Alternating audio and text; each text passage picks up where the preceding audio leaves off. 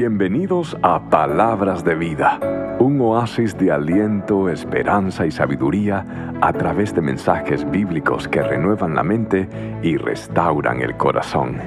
Espero que este mensaje te sea de mucha bendición.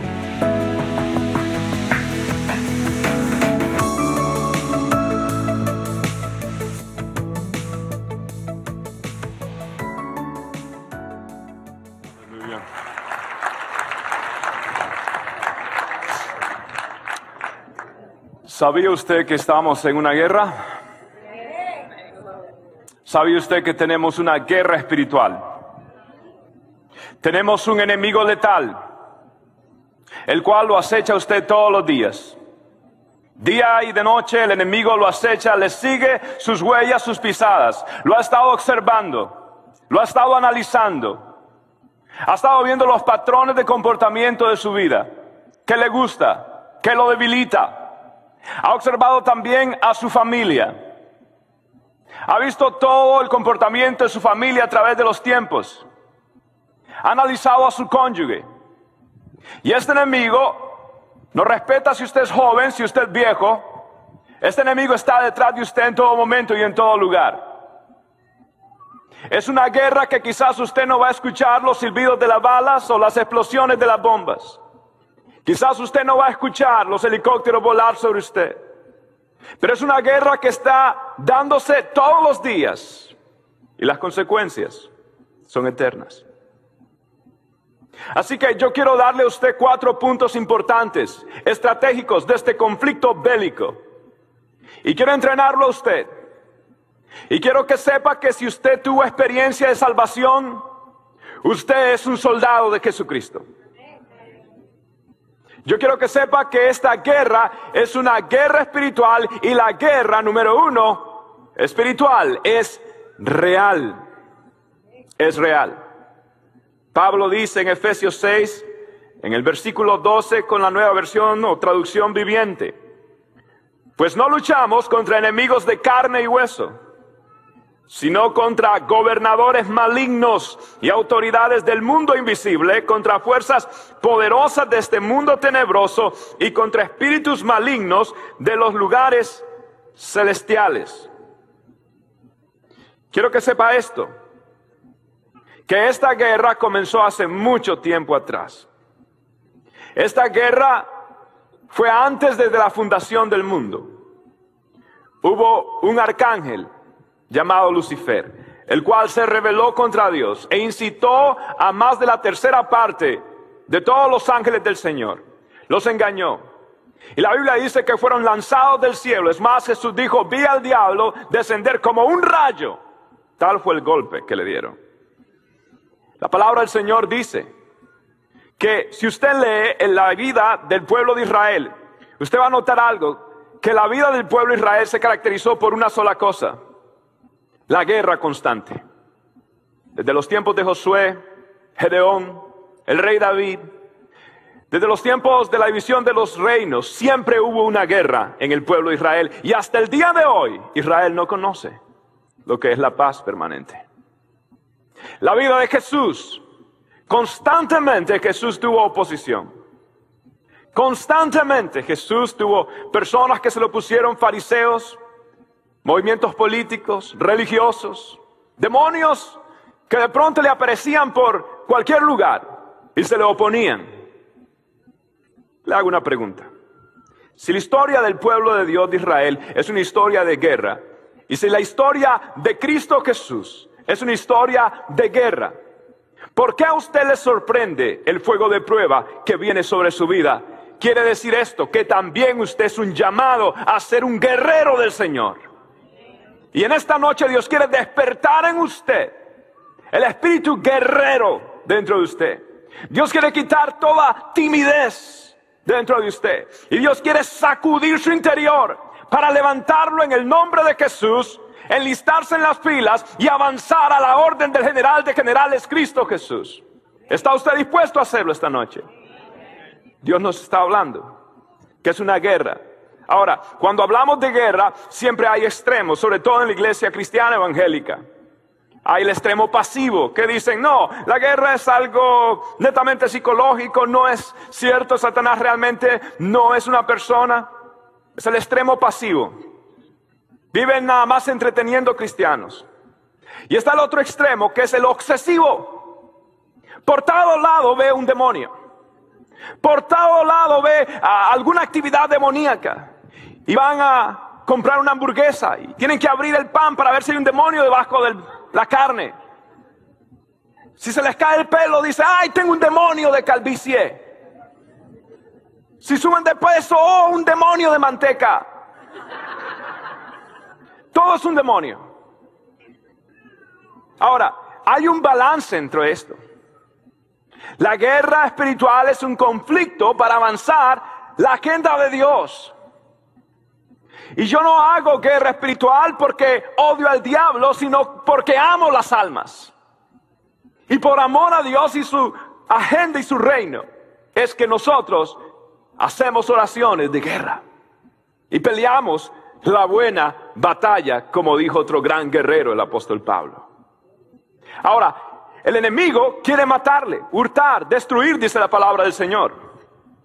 Es un enemigo que quiere destruir a sus hijos, quiere destruir su matrimonio, quiere destruir su negocio, quiere destruir su familia, quiere destruir todo aquello que es preciado para usted, lo quiere destruir.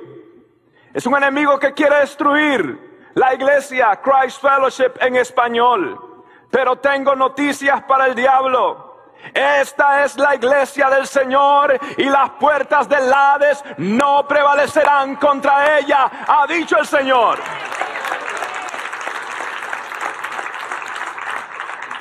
Nuestro llamado es claro, nuestra guía es segura, nuestro camino es estrecho, pero seguimos de la mano del buen pastor que también se nombra Jehová guerrero. Es hora de pelear. Es hora de levantar las armas. ¿Sabe por qué? Porque si nosotros hemos visto la secuencia de Efesios, vivimos, hemos sido salvos y vivimos de acuerdo a las prioridades de Dios y vivimos una vida resucitada, una vida nueva, vivimos una vida clara, una vida sumisa, todos los temas que hemos estudiado. Si caminamos en unidad, si caminamos en santidad, por supuesto que el enemigo se va a oponer a una iglesia así. Por supuesto que va a haber oposición. Donde hay avance espiritual, hay oposición del mismo diablo. Por lo tanto, nosotros tenemos que saber que esta es una guerra. Ahora, yo quiero que sepa, lo único que usted tiene que saber es que la victoria ya ha sido ganada en el nombre de Jesús. Es lo único que usted tiene que saber. Por eso nuestro segundo punto, y esto es muy importante. Nosotros no peleamos para obtener la victoria. Nosotros peleamos desde una posición de victoria dada por Cristo Jesús. Por eso Pablo dice las siguientes palabras. Efesios versículo 10 del capítulo 6. Por lo demás, hermanos míos, fortaleceos en el Señor y en el poder de su fuerza. Aleluya. Mire lo que dice Colosenses 2.15 y despojando, dígalo conmigo por favor, y despojando a los principados y a las potestades, los exhibió públicamente, triunfando sobre ellos donde? En la cruz, bendito el nombre del Señor. Quiero que sepa algo. En los tiempos de los efesios, recuerde que adoraban a la diosa Artemisa o, o Diana, a la diosa de los efesios. Y las personas, típicas culturas, de aquel entonces y aún de ahora temen todo lo que es el demonio, todo lo que menciona algún tipo de actividad espiritual, temen. Entonces los efesios vivían bajo temor de que la diosa Artemisa y, todos sus brujos y todas sus brujas ah, iban a hacer conjuramientos, maldiciones al pueblo de Dios, al pueblo cristiano en los efesios. Entonces Pablo está diciendo, hey, un momentito, ustedes ya tienen la victoria en Cristo Jesús. De hecho, si usted analiza todos los demás pasajes, versículo 10, 11, 12, 13, 14, mire lo que dice. Número uno, está diciendo, ¿qué está diciendo Pablo? Fortaleceos en el Señor, vestidos de toda la armadura, estar firmes contra las acechanzas, para que podáis resistir, habiendo acabado todo, estar como. No, no, no, dígamelo como un guerrero. Habiendo acabado todo, estar. Estad pues no. No. No. No. Yeah. Nada más, no me diga más amén, dígame. Yes, sir. Habiendo acabado estar como firmes en el Señor. Le hago una pregunta. En todos los textos que usted leyó, en todos los textos que usted leyó, ¿usted notó algún tipo de miedo? ¿Usted notó algún tipo de, ay, de Pablo? ¿Usted notó algún tipo de nerviosismo de Pablo? Fortaleceos en el Señor. Resistid al diablo. Habiendo acabado todo, estar firme. Permaneced firmes. ¿Hay algún tipo de miedo en el lenguaje de Pablo? No. ¿Hay o no hay? Dígame. No hay. Todo es seguridad, todo es firmeza. Porque Pablo sabe que la victoria ha sido ganada. Y esto es importante saber. Usted no tiene ninguna buena razón para tenerle miedo al diablo. Ninguna buena razón. No, no me dígame, dígame, yes sir. No le tenga miedo al diablo. No le tenga miedo al diablo. Yo recuerdo mi primer encuentro con un demonio. Era una noche. Mi pastor había predicado acerca de la guerra espiritual. Así que ya saben lo que le va a pasar esta noche. Este. Y recuerdo que yo me fui a la casa. Y de pronto sentí que alguien me amarró los pies. Me amarró las manos. Mi quejada se puso tensa. Articular no podía, no podía hablar. Y yo miraba a mi hermano que estaba allí cerca, a la par mía, y quería decirle Alberto, y no podía ni hablar, Dios mío. Y luego empecé a sentir como alguien me apretaba el cuello. Y empezó a sacudirme a tal forma y violencia que mi cuerpo se despegaba a veces de la cama por la sacudida que me estaba dando no sé quién en ese momento. Y en ese momento de pánico empecé a sentir que me ahogaba. Y recordé las palabras de mi pastor esa noche.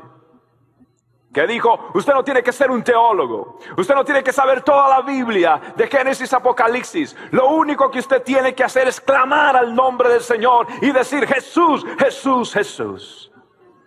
Y en ese momento yo empecé a tratar de decir Jesús. El problema era que no podía hablar, aunque quería no podía hablar, pero lo dije en mi mente y decía Jesús, y decía Jesús, y decía Jesús, hasta que por fin pude pronunciarlo y dije Jesús. Y en el momento que dije Jesús, entré a otra dimensión. El tiempo se detuvo. Y frente a mí estaba un demonio. Y recuerdo no haber sentido ningún pánico en ese momento. Recuerdo haberme parado frente a él. Recuerdo haberlo visto de lado. Recuerdo haberme ido del otro lado. Lo empecé a merodear. Y cada vez que me movía él con sus ojos, me vigilaba. Pero él tenía una cara de miedo. Él era el que tenía miedo. Y luego me volví a poner frente a él. Y casi con un tono de osadía, de desafío, lo quedé viendo.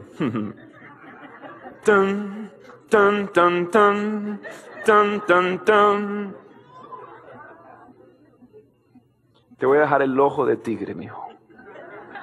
Y me acuerdo que le dije, Jesús. Y en ese momento se lo llevó el diablo salió volado, desapareció. ¿Sabe por qué? Porque la sangre de Cristo tiene poder.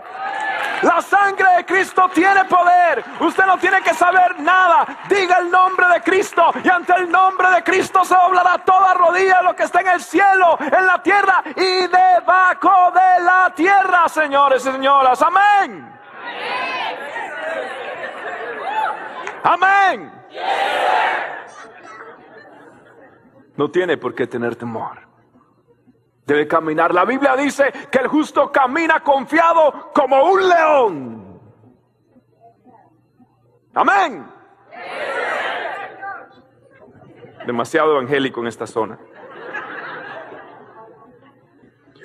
Ahora Pablo dice que nos debemos de fortalecer en quién?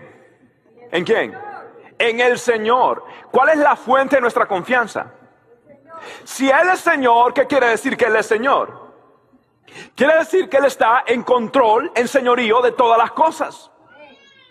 Si Él es el Señor y su fortaleza viene el Señor, quiere decir que el Señor está en control de cualquier situación, no importa cuánto diablo ande por ahí. Él tiene control. Y por eso usted no pelea para obtener victoria, usted pelea desde una posición de victoria dada por Cristo Jesús. ¿Y usted se fortalece en quién? En el Señor. Escuche, si esta batalla es espiritual, no carnal, quiere decir que usted no puede pelear una batalla espiritual de una manera carnal en sus fuerzas. No puede. Déjeme decirle, no puede. No puede. Y le voy a decir otra experiencia más adelante. Así que usted depende de quién? Del Señor. ¿Y del poder de quién? De su fuerza. Bendito el nombre del Señor. Ahora, quiero darle una clave más en esta guerra. Usted tiene que conocer quién es su enemigo y su enemigo es real, es estructurado y es bien estratégico. Mire lo que dice Pablo la voz de un guerrero se levanta y dice, vestidos de toda la armadura de Dios, para que podáis estar, no, no, no, para que podáis estar, para que podáis estar, para que podáis estar contra todas las acechanzas del diablo. Ahora, la palabra acechanzas viene del griego metodía, que significa ataques metódicos, estratégicos y sigilosos. Esto es tremendo. Mire, el diablo es estratégico. La palabra que se utilizó acá es la palabra que se escribía para un animal predador, el cual vigilaba a su víctima, la seguía por mucho tiempo y esperaba el momento oportuno para atacarle mientras se desplazaba sigilosamente para su ataque letal. Pablo dice, esas son las acechanzas del diablo. Esas son sus estrategias bélicas, engañosas. Pablo está diciendo que es un enemigo muy sagaz. Mire, yo tengo una confesión que hacer. Espero que las hermanas no hayan venido. A mí me gusta ver las peleas de UFC. Artes marciales.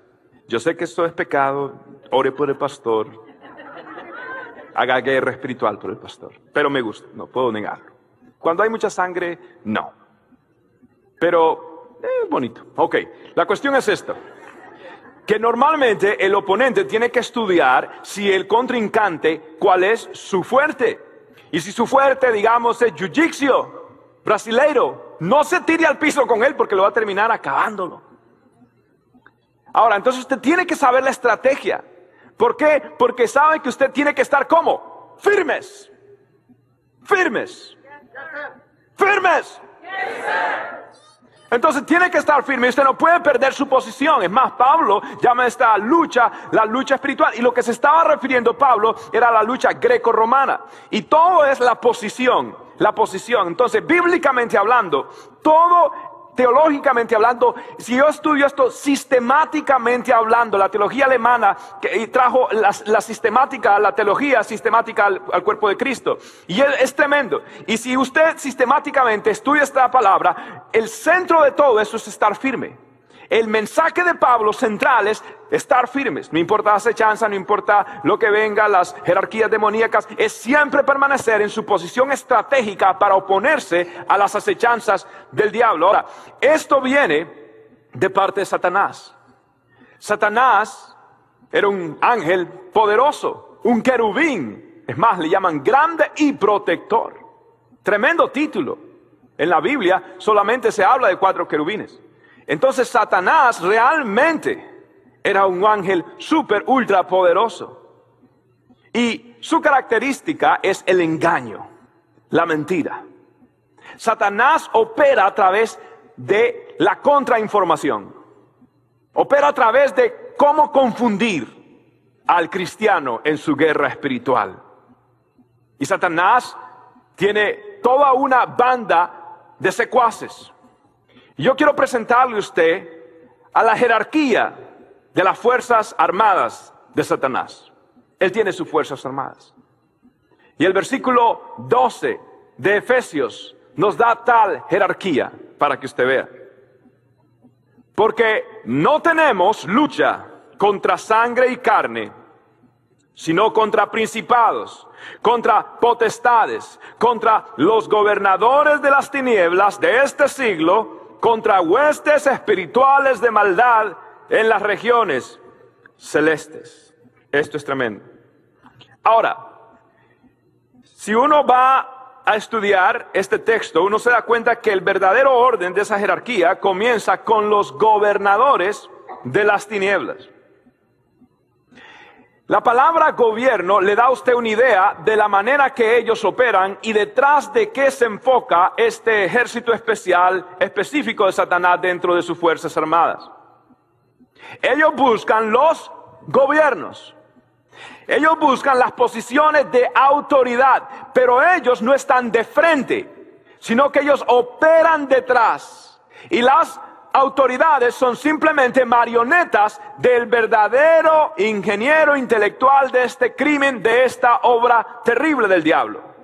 Entonces son espíritus jezabélicos que están detrás y operan bajo supuestamente una imagen de autoridad. Y se mueven en los que, donde hay control, donde hay gobierno. Y están operando. Son los primeros en la fila de la OEA, de la UNESCO. Usted nunca va a ver un líder bien parado con criterio propio que sea el, el, ¿cómo se llama? El secretario de las Naciones Unidas. Son, son hombres débiles en sí porque todo lo que opera detrás de esto son verdaderamente entidades y tratan de tomar control. Ahora Pablo habla del segundo en su jerarquía, de los principados.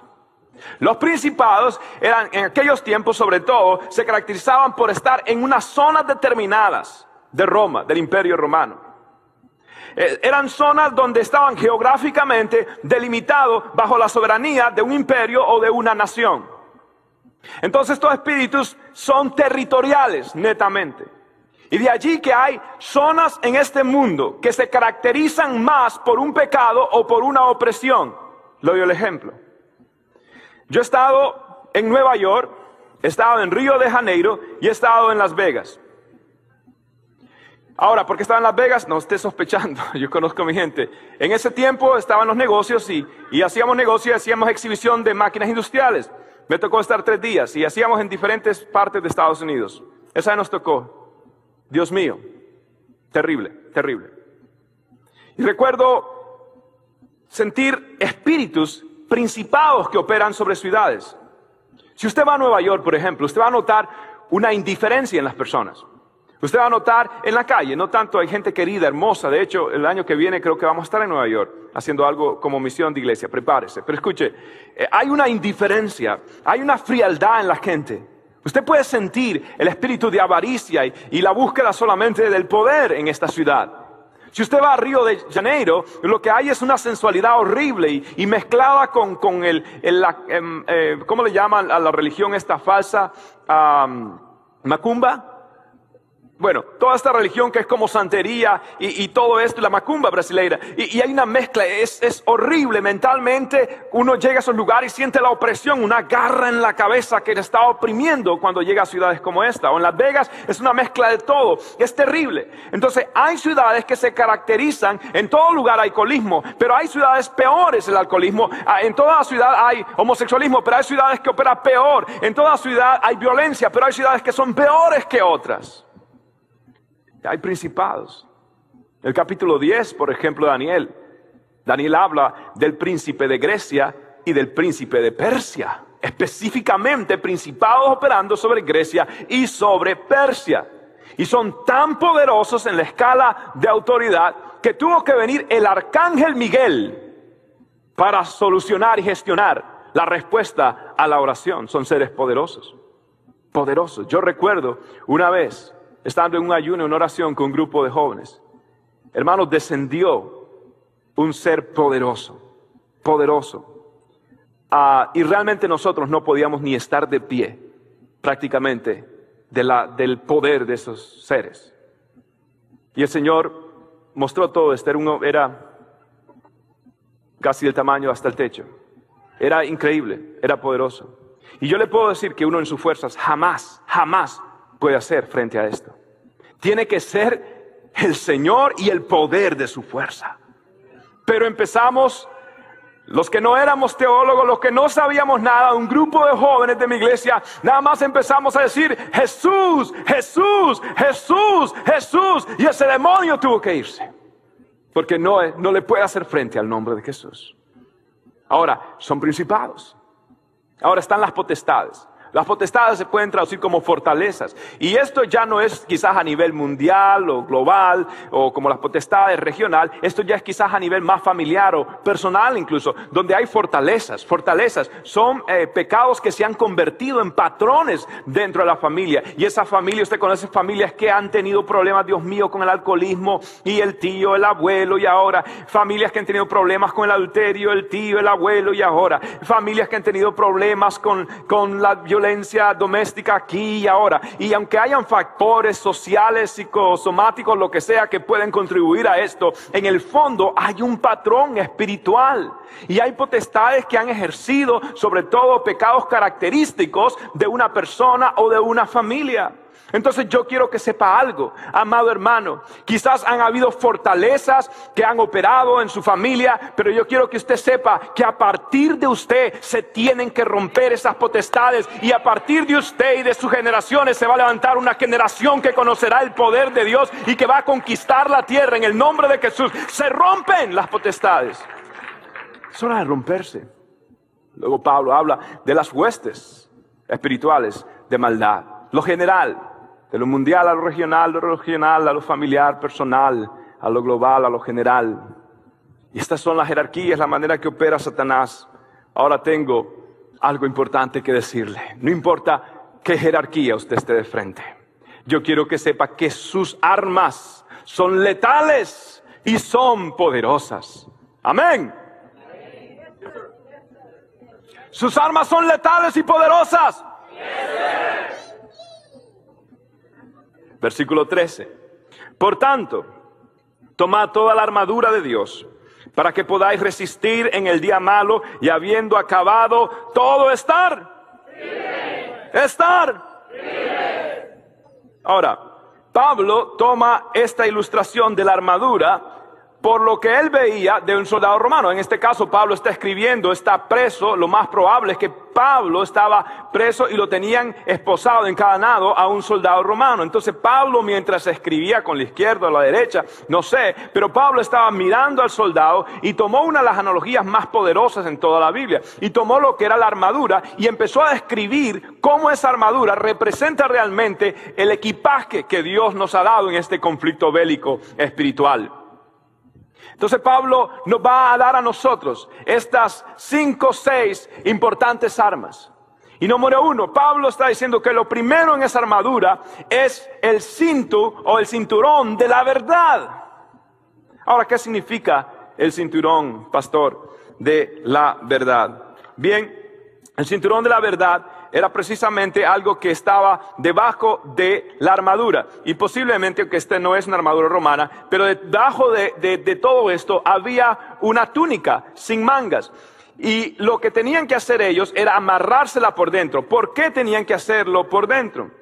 Porque si esa vestidura, túnica quedase un poco suelta, esto servía de oportunidad para el enemigo para tomar de allí y derribar perder la posición de firmeza que tenía el soldado o el, contrincante, el valiente. Entonces lo que tenía que hacer él, tenía que amarrarse bien para no tener nada suelto. Tenía que estar bien amarrado sus botas, bien amarrado su equipaje. ¿Por qué? Porque cualquier parte suelta en medio de un combate, sobre todo aquellos tiempos que era cuerpo a cuerpo, podía ser ocasión el enemigo. Y Pablo dice, yo no quiero que usted le dé lugar al enemigo en su vida. Y la manera de no darle lugar al enemigo en su vida es teniendo un cinturón bien amarrado. ¿Y cómo se llama ese cinturón? Se llama la verdad de Dios. Quiero que sepa esto. Pablo está diciendo, mientras usted viva más conocedor de lo que la palabra de Dios es, mientras usted conozca más de la palabra de Dios, usted estará más firmes. Amén. Amén. Más firmes. Entonces Pablo está diciendo, usted quiere ser un cristiano firme, de avance, tiene que ser un cristiano conocedor de la verdad. Jesús dijo, conoceréis la verdad y la verdad que os hará libres. Jesús dijo, santifícalos en tu palabra. Tu palabra es verdad. Tiene que conocer la verdad del Señor, tiene que caminar una vida conociendo. Pablo dice que los cristianos que son como inmaduros son como olas movidas por cualquier viento de doctrina. Son engañados fácilmente. Vivimos tiempos peligrosos, iglesia. No crea cualquier espíritu. Hay mucho espíritu engañador. Usted tiene que caminar conociendo qué? Conociendo la palabra de Dios. Y movimientos que son no de Dios por lo general no ponen énfasis en la palabra de Dios. Porque la palabra de Dios nos conforta y nos confronta también. Entonces, usted tiene que conocer la verdad de la palabra. El cinturón de qué? De la verdad. Ahora, siguiente pieza. La siguiente pieza es la coraza de justicia. Efesios 6, versículo 14. ¿Y vestidos con qué? Con la coraza de justicia. Ahora, quiero que sepa que la coraza era, digamos, la prenda más visible de toda la armadura del soldado. Era lo más visible. Ahora, la coraza, ¿qué cubría?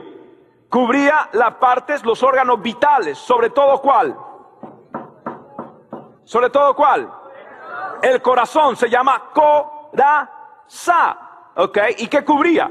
Cubría el corazón de la persona. ¿Sabe qué dice la Biblia? Que lo más importante que usted tiene que hacer en su vida es cuidar su corazón. Es más, Salomón dijo, sobre toda cosa guardada, guarda tu corazón no permitas que allí caiga la amargura. No permitas que allí haya contaminación. No permitas que allí caiga el pecado. Es la coraza. Es más, por eso dice que, ¿cómo se llama esa coraza? ¿Coraza de qué? De justicia justicia. Ahora, hay dos connotaciones. Uno, la justicia dada por Cristo, regalada por Cristo, imputada por Cristo. Y segundo, la justicia practicada por el creyente. Entonces, Pablo se está refiriendo a la justicia practicada por el creyente. ¿Quiere que sepa algo? Usted tiene que saber esto, que el cristiano más eficaz y más letal en contra del diablo es el cristiano que se mantiene en santidad para Dios. ¿Quiere ver un cristiano efectivo? Tiene que ver un cristiano que se guarda en santidad e integridad para Dios. El diablo le teme cuando un cristiano conoce la palabra, está lleno del Espíritu y camina en integridad. El diablo sale huyendo delante de cual persona, pero escuche, nunca usted quiere enfrentarse al diablo con pecados ocultos. Nunca quiere usted tener una lucha espiritual teniendo cosas que no le agradan al Señor. Usted tiene que arrepentirse, caminar en integridad y usted verá como el respaldo de Dios está sobre su vida. Camine en integridad. Amén. Yes, sir. No hay amenes hoy, es yes, sir. La justicia. Ahora el siguiente es el calzado del Evangelio, versículo 15. Y calzado los pies con el apresto del Evangelio de la paz. Ahora, mire, el calzado en el mundo militar es muy importante. El Army tiene las botas Belleville 500. Es la serie que están usando últimamente. Y estas botas son botas resistentes al fuego. Son botas ah, que, que son contra el agua. Son botas que tienen tracción. Y dependiendo del terreno hay pues una serie específica para ese terreno. El calzado es muy importante. Los romanos ponían cuestiones de metales para poder tener mejor tracción o utilizarlo como armas en el combate cuerpo a cuerpo. Entonces Pablo está diciendo, no me vean de menos esta parte de la armadura. Esto es muy importante. Ahora, Pablo está diciendo que esos zapatos son el zapato de qué? ¿Cómo se llama ese calzado? Del, del Evangelio de la paz. ¿Qué significa esto? Mucha gente dice y se predica que esto es evangelización. Ahora, yo le hago una pregunta. Según el contexto, de esta escritura de Efesios 6, de la armadura de Dios, ¿está hablando de evangelización o de guerra? Entonces posiblemente se está refiriendo no a la evangelización, sino a algo de la guerra. Para mantenerse como. ¿Cuál es el énfasis de todo Efesios 6? Mantenerse como. Firmes. Entonces Pablo está diciendo, usted tiene que tener un calzado que lo lleve, que lo conduzca. Y ese calzado tiene que estar de acuerdo a qué? Al Evangelio. En otras palabras, usted tiene que vivir lo que predica. Usted no puede ser un cristiano que alaba a Dios el domingo y el lunes vive como uno más del mundo. Usted no puede ser un cristiano que el domingo alaba a Dios y el viernes a mover el esqueleto en cualquier discoteca. Usted no puede ser un cristiano que se llena del vino nuevo y el lunes Bacardí se ha dicho. Usted tiene que ser un cristiano que vive el evangelio. ¿Y el evangelio de qué? De la paz. Ahora, hay dos clases de paz, realmente tres clases de paz, pero la, paz que está hablando, hay dos, es la paz la paz de Dios, que es la paz sobrenatural, independientemente de las circunstancias, usted está pasando, no tiene dinero, todo es deuda, todo es, y el mundo está en contra suya, y todo está como yéndole mal en peor, ¿ok? Y usted de pronto siente una paz, no todos los días usted se levanta un día y siente, wow, me siento, esa es la paz de Dios que vino sobre su vida, sobrenatural, no tiene sentido, sobrepasa todo entendimiento, pero está la paz con Dios, y esa es otra cosa. La paz de Dios en cuestiones difíciles, pero la paz con Dios significa reconciliación y el resultado de caminar una vida de obediencia. Porque no hay paz para el impío, ha dicho el Señor. Y así es Spurgeon. El pecador hasta el susurro de las hojas le crea temor, porque sabe que está mal. Pero cuando un cristiano predica el Evangelio y lo vive y da pasos de acuerdo a lo que ha predicado, el resultado es que vive una vida de paz. No importa la guerra que esté alrededor suyo. Usted puede tener paz. ¿Cuántos tienen la paz con Dios? No los promovemos. ¿Cuál es Cabo y cuál sigue después de Cabo? No los promovemos. Hasta que no... Siguiente arma. Muy importante. Ahora, aquí cambia ya el tono. De aquí en adelante, eh, la coraza es algo que el soldado siempre tenía. Ah, el cinturón es algo que el soldado siempre tenía. Y el apresto es algo que el soldado siempre tenía. Pero aquí cambia la cosa ahora Pablo. Y ahora Pablo dice, sobre todo, el escudo de la fe. Versículo 16. Sobre todo, tomad el escudo de la fe, con que podáis apagar todos los dardos de fuego del maligno. Esto es tremendo. Pablo se estaba refiriendo a un escudo. Ahora, los romanos tenían dos tipos de escudo. Uno era un escudo redondo y pequeño, pero el otro escudo era un escudo grande. Realmente llegaba desde los pies, cubría al soldado. Incluso en el lado izquierdo, un tercio salía por el lado izquierdo. ¿Sabe para qué? para proteger también a su amigo. Por eso los romanos tenían, tomaban posiciones y todo el mundo cubría con sus, ah, escudos y aunque vinieran lo que vinieran, ellos podían resistir los ataques de los gladiadores, según Wikipedia y según la película Gladiadores. Yo no soy fanático de ella, pero yo noté que en la quinta vez que vi la película, este, estaba tienen para cubrir, tienen para cubrir. Y se están cubriendo su posición. Porque tienen que un escudo. Y, y este escudo, ¿qué es? ¿Es el escudo de qué? De la fe. Ahora, esto es muy importante. Si el escudo es el escudo de la fe, y luego habla de dardos, ¿Cuál es entonces el propósito de los dardos, según ese contexto? Piense. Escudo de la fe. Y entonces, ¿qué dardo está enviando Satanás? ¿Mm? ¿La cual? La duda. Y te vienen dardos. No, no, pero Dios, ¿qué pasó? Dios, pero ¿cuándo? Señor, pero, pero ¿por qué no me, Dios, ¿por qué no me sanas? Dios, ¿por qué no me sanas? No me provee. Dios, ¿cuándo? Pero si yo, si yo He encomendado mis hijos a ti, he encomendado mi negocio a ti, he encomendado y...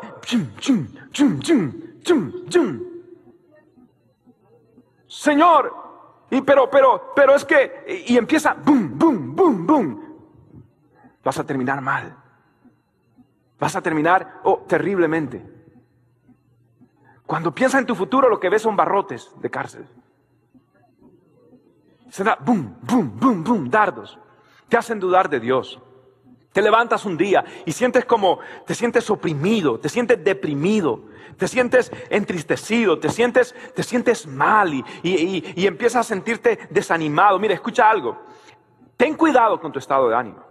Es verdad, a veces tu estado de ánimo es afectado porque estás cansado. Es verdad, tu estado de ánimo está, está mal porque de pronto tienes una situación seria, estás pasando un problema tremendo. Es verdad, todo eso puede existir y pueden haber no sé, razones psicosomáticas y demás. Pero quiero que sepas que Satanás tiene un plan de contrainformación. El enemigo sabe cómo confundirte, el enemigo sabe cómo enviar dardos. Y es una guerra psicobélica, es una, una guerra completamente psicológica. Y empieza a borbandearte para... Así trabaja el enemigo. Y empieza a decirte, empieza a hundirte. Por eso David decía que en la dije en la multitud de mis pensamientos, ciertamente seré consumido. Entonces el enemigo viene y te rodea por todo lado, pero tú tienes que pararte y tomar cuál escudo, el de qué, el de la fe. ¿Qué quiere decir eso? Que usted tiene que seguir creyendo y teniendo expectativas que Dios, acercarse a Dios, que Él es galardonador de los que le buscan, que usted tiene que creer que Dios cumplirá su promesa en usted, que usted tiene que creer que la palabra de Dios no cae a tierra, que cumplirá el propósito para el cual fue enviado, que usted tiene que creer que si Dios se lo ha dado el enemigo no se lo puede quitar, usted tiene que creer que las promesas de Dios se van a cumplir sobre su vida, porque fiel es el que lo prometió, el cual también lo hará, y el que comenzó la buena obra en su vida, la terminará hasta el fin del siglo. Tenga fe,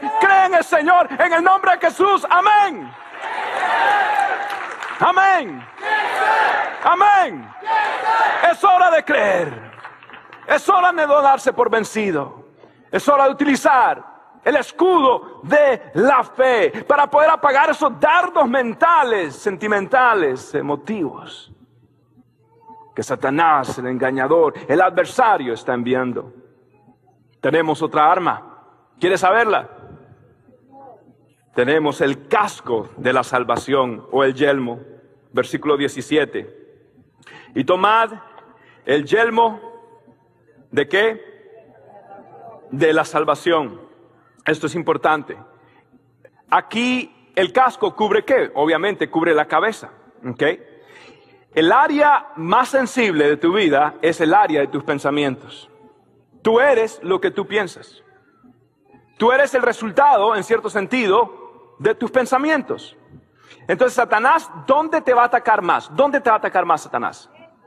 En la mente.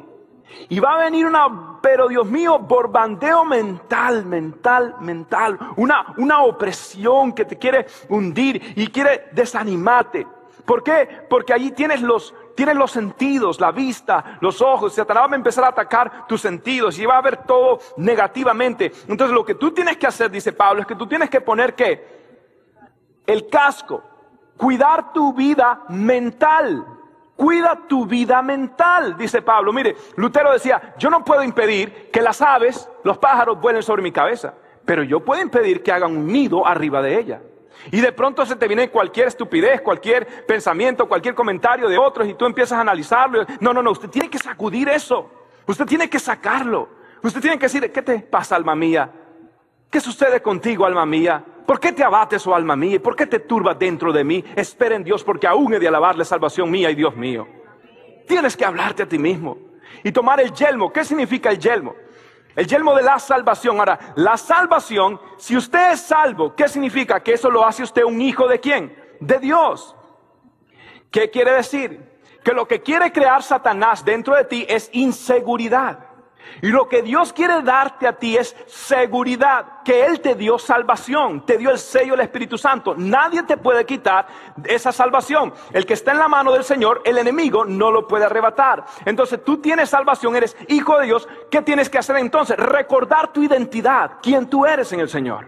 Recordar quién tú eres. Recordar que Él te ha salvado y que te salvará. Que cómo termina esta película, esta película como toda película buena termina, al final ganan los buenos. Sí, al final ganan los buenos. Va a haber a lo último y de pronto, boom, salimos ganando. Y un día se abrirán los cielos y Cristo vendrá de nuevo por nosotros. Y nosotros seremos arrebatados en el cielo y triunfaremos. Oh, oh, muerte, ¿dónde está tu victoria? Oh, sepulcro, ¿dónde está tu aguijón? Tenemos la victoria. Usted está del lado ganador. Amén. Amén. Perfecto. Tiene que recordar. Por último. Pablo nos habla de la espada del Espíritu. Diga conmigo, espada del Espíritu. Versículo 17. Tomad el yelmo de la salvación y la espada del Espíritu, que es la palabra de Dios. Esto es tremendo. La espada a la que Pablo se refiere se está refiriendo a una espada que no era la grande, tenía una espada grande, pero tiene una espada más pequeña, más o menos como esta. Una espada que era más corta. Y esta espada tenía que usarse con precisión para parar, para defender, para poder contrarrestar cualquier ataque. ¿Ok? Y esta, esta, esta arma tenía que ser usada con precisión. Entonces, esta palabra, esta, esta espada es la, la espada del Espíritu. Ahora, la Biblia dice que la palabra de Dios es inspirada por el Espíritu Santo. Entonces, cuando está hablando de espada, es mejor que usted piense en la Biblia. Y por eso usted tiene que usar la Biblia adecuadamente. Y cuando venga un pensamiento de desánimo, usted tiene que defender con un texto de la palabra de Dios. Y el enemigo viene por este lado y te quiere hacer sentir temor. ¿Y tú qué haces? El Dios no me ha dado espíritu de temor, sino de poder, de amor y dominio propio. Aleluya. La Z. Digo, la cruz, perdón. Mucha película. ¿Ok? Usted tiene que saber cómo utilizar la espada del Señor. Usted tiene que conocer la Biblia, en otras palabras. Pablo decía en 2 Timoteo, decía que el obrero del Señor tiene que usar bien la palabra de verdad. ¿Ok? Tiene que utilizar la palabra de Dios de acuerdo. Ahora, la palabra que está utilizando aquí es interesante. Cuando está hablando de la palabra del Señor, en realidad está hablando de no la palabra logos. La Biblia como tal, impresa en su contenido, el término griego es logos, ¿cierto? Logos. Las universidades tienen muchos logos. Ahora, lo que está diciendo Pablo no era la palabra logos, sino la palabra rema, que era una palabra que tenía que ser activada. Era una palabra específica de Dios, un logo de Dios, pero que se hace vida en ti a través del Espíritu, la espada del Espíritu. Entonces, el Espíritu Santo agarra un texto bíblico y de pronto le está diciendo a Josué, no temas ni desmayes, porque yo estoy contigo. Sé fuerte y sé valiente. Ahora, ¿eso le está diciendo Dios a quién? A Josué, ¿sí o no? Pero en ese momento se convierte un rema para usted se convierte en vida para usted. Esa palabra no fue para Josué, fue para usted en ese momento. Se convierte en un rema. Ahora, yo he conocido algo. La palabra rema tiene que ser declarada. Tiene que usted decirla, tiene que usted declararla. Es un rema. Mire, déjeme decirle de esta manera. La palabra de Dios es activada por la voz. Ok, ya tenemos el contenido, pero usted tiene que declararla pronunciarla, decirla por los montes, por todo lado. La palabra se tiene que declarar la palabra de Dios. La palabra rema es voice activated. Le voy a dar un rema. La palabra de Dios es iPhone 4S. ¿Ok?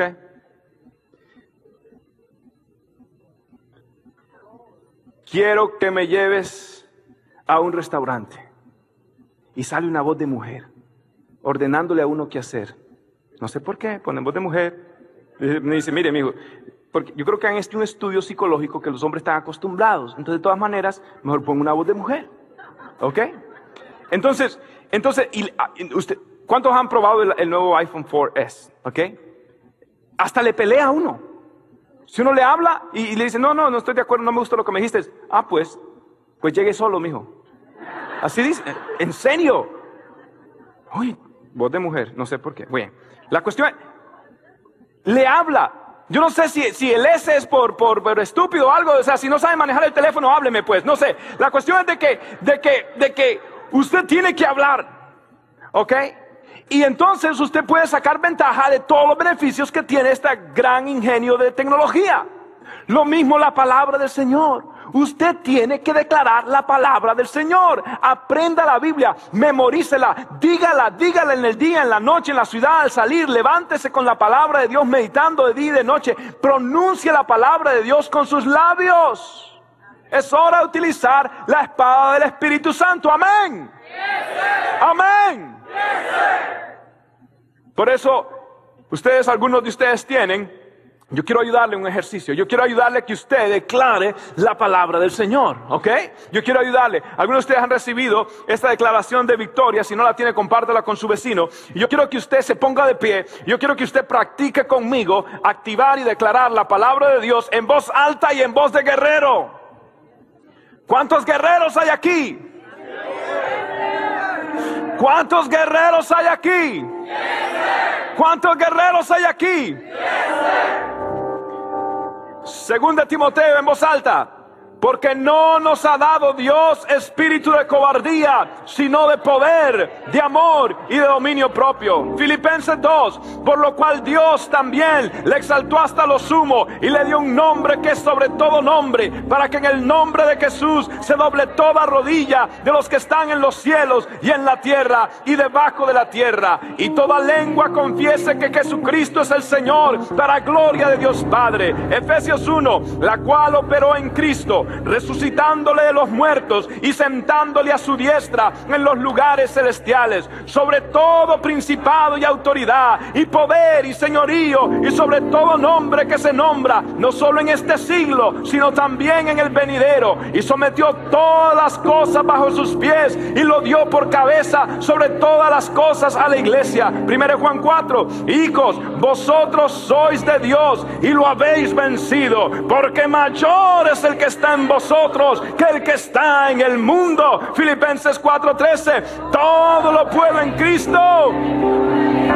Romanos 8:37, antes en todas estas cosas somos más que vencedores por medio de aquel que nos amó. Aleluya.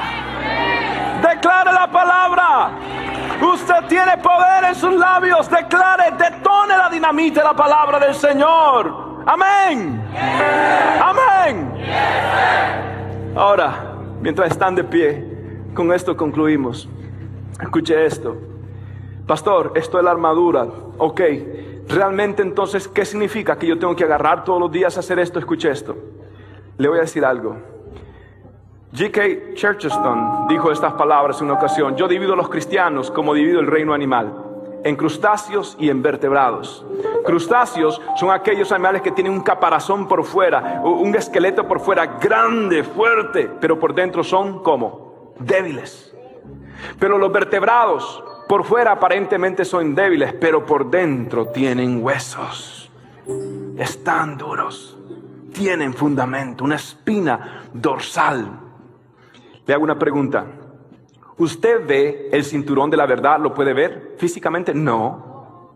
¿Usted, usted ve la coraza de justicia? Dígame cómo, cómo, cómo, cómo se viste la justicia. ¿La ve? No. ¿Usted ve el apresto del Evangelio de la, de la paz? ¿Usted lo puede realmente ver? No. ¿Usted puede ver el, yelmo de la salvación? Eh, ¿Puede ver realmente la fe? No sería fe entonces. ¿Puede realmente usted ver eh, la espada del Espíritu? E, esas cosas se pueden ver o son invisibles? Quiero decirle esto, que la armadura no es algo que usted tiene, es algo o alguien en el cual usted se convierte. Y cuando la palabra de Dios, la salvación, la justicia, la fe, el apresto del Evangelio y la verdad de Dios empiezan a ser parte de usted y usted empieza a internalizar la palabra de Dios, quiero que sepa que el arma letal de Dios eres tú. El arma letal de Dios eres tú. El arma letal de Dios eres tú. Dile que está a tu lado, tú eres un arma peligrosa El arma letal de Dios eres tú. Y cuando tú vives la palabra de Dios, la armadura no es algo que tú tienes, es alguien que tú te conviertes y ahora tú tienes el poder y tú eres más que vencedor en Cristo Jesús. Aleluya. Amén. Amén. Aleluya. Aleluya. Es hora de que usted en esta noche diga, Señor, yo quiero ser un guerrero del Señor. Yo quiero ser un guerrero llamado del Señor. ¿Acepta usted el reto de ser un guerrero del Señor? ¿Lo acepta? ¿Lo acepta? ¿Lo acepta? Padre, yo he predicado tu palabra. Oh Dios, y yo siento tu poder en este lugar. Y yo sé que tú has traído libertad con solo la declaración de tu palabra. Oh, yo quiero ser un guerrero tuyo. Quiero enlistarme en las fuerzas del cielo. Oh Dios, haz de mí como tú quieras. En el nombre de Jesús. Mientras la iglesia ora, antes de usted convertirse en un guerrero del Señor, usted tiene que convertirse en un hijo del Señor. Sabe, mi amigo, mi amiga, de pronto usted no entendió todo lo que escuchó esta noche, pero usted entiende algo que usted necesita al Señor. Y usted vino bien necesitado con un deseo de que el Señor llene su corazón. Si en esta noche usted quiere a Jesús en su corazón, usted quiere darle la espalda al mundo, arrepentirse de sus errores, de su pecado y volver y darle su corazón a Jesús para que lo sane y lo cure y lo haga su hijo, yo quiero que allí donde usted, mi amigo, mi amiga, usted repita conmigo esta oración. Hoy el el diablo está en este momento diciendo, no lo hagas, no lo hagas. Pero Dios está diciendo, acepta mi llamado, acepta mi llamado. Hay una lucha en tu mente y en tu corazón en este momento. Por eso nosotros oramos cada vez que hacemos el llamado, porque hay una lucha eterna. Satanás no quiere que tú le entregues tu corazón a Dios. Pero Dios sí quiere a quién le vas a hacer caso.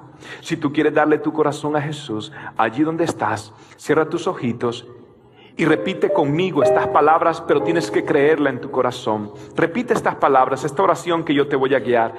Di después de mí audiblemente, Señor Jesús, yo me entrego a ti y a tu causa.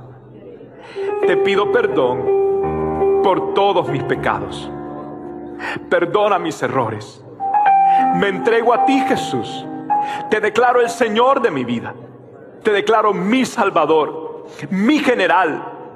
Viviré para ti por el resto de mi vida. Quita a un lado mis pecados. Dame tu paz. Dame tu perdón. Gracias Señor por amarme, por perdonarme, por hacerme tu hijo. Desde hoy en adelante viviré para ti. Seré tu soldado fiel y cumpliré tu propósito en mi vida. En el nombre de Jesús. Gracias por tu sintonía el día de hoy. Espero que puedas atesorar la palabra de Cristo en tu corazón para que puedas acercarte cada día más a Dios. Si este mensaje te es de bendición, compártelo con amigos y seres queridos. Bendiciones.